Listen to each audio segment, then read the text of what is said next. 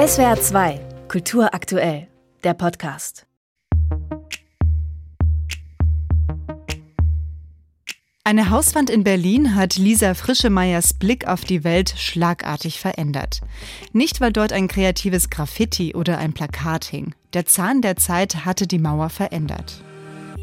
Da war der Putz so abgebröckelt und es hat mich sehr stark an eine Vulva erinnert, weil es auch wirklich Vulva-Lippen gab und dann ähm, gab es ja so einen Eingang eine Kerbe, eine etwas tiefere. Eine ovale Form, ein etwas ausgefranster Rand. Ein Foto dieser Fassade findet sich in Lisa Frischermeyers Bildband I See Vulvas Everywhere. Eine von 80 Fotografien. Manche hat die Stand-up-Comedian selbst gemacht, andere wurden ihr zugesendet. Was alle Fotos verbindet, sie zeigen Variationen von ovalen Formen, die, wenn man es einmal so sieht, in ihrer Vielfalt tatsächlich an Vulven erinnern. Zum Beispiel bei einer Wendeltreppe, wenn man in einem Hotel ist und nach oben schaut und die Wendeltreppe oval ist. Aber auch zum Beispiel exotische Früchte, das kennt man schon, oder Zitrusfrüchte, dass wenn man die aufschneidet, dass sich da die Form eventuell aufdrängt. Und eins meiner Lieblingsfotos ist tatsächlich das eines Mannes, dessen Kopf in der Öffnung einer Hüpfburg feststeckt, die rosa ist. Auch da bekommt man dann Assoziationen, wenn man möchte. Und Lisa Frischemeier möchte das und ihr Buch lädt dazu ein, es ihr gleich zu tun. Denn während Kritzeleien von Penissen zahlreiche Toilettenkabinen zieren, bleibt die Vulva ein schambehaftetes, fast schon mysteriöses Körperteil. Es fängt irgendwie an, dass wir nur Penis-Graffitis sehen, aber irgendwie fast nie eine Vulva oder dass das immer noch Sexualkundeunterricht in Hollywood, ähm, sogar in der Medizin, in der Forschung, wie ausgerichtet das ist auf die männliche Lust. Warum das so ist, erklärt dieser frische Meier zu Beginn ihres Buches. In einem einführenden Text fasst sie die kulturgeschichtliche Entwicklung der Vulva zusammen. In einigen Mythologien gilt die Vulva noch als kraftvolles Symbol der Fruchtbarkeit und als stolze Waffe, deren Anblick sogar den Teufel in die Flucht jagt. Doch je mächtiger die Kirche wurde, umso mehr wurde dieses Körperteil abgewertet. Neben einem einzigen Schöpfergott hat eine Vulva keinen Platz.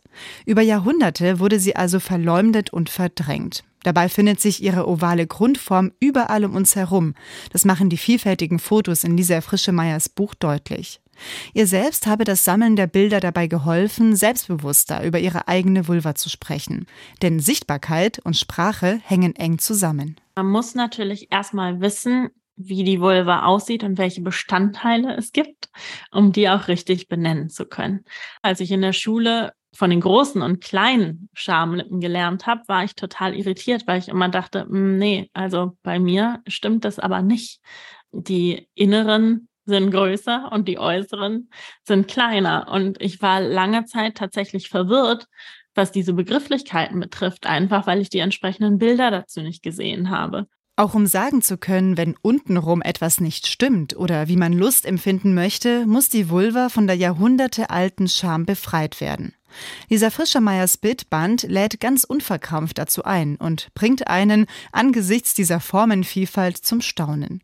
Und damit auch wirklich die letzte Hürde genommen wird, zeigt das zitronengelbe Cover nicht nur eine perlenbesetzte Haarspange, die alltäglichste aller ovalen Formen, sondern auch einen Aufkleber mit dem Versprechen 100% pornofrei. Das war in erster Linie als Scherz gedacht und hat sich daraus ergeben, dass ich am Anfang gefragt worden bin, ob da denn auch ein Foto von mir drin wäre. Und da wollten wir das dann nochmal ganz klar machen. Ist nicht so gemeint von wegen, keine Sorge, hier ist nichts Schlimmes drin, sondern es war eher so wie FSK 0. Also das ist auch überhaupt nicht so gemeint von wegen, oh, hier geht's nicht irgendwie um was Dreckiges, sondern eher so, auch Kinder dürfen dieses Buch sich anschauen. Maybe pink like the holes in your heart. Baby pink is my favorite part. SWR 2 Kultur aktuell. Überall, wo es Podcasts gibt.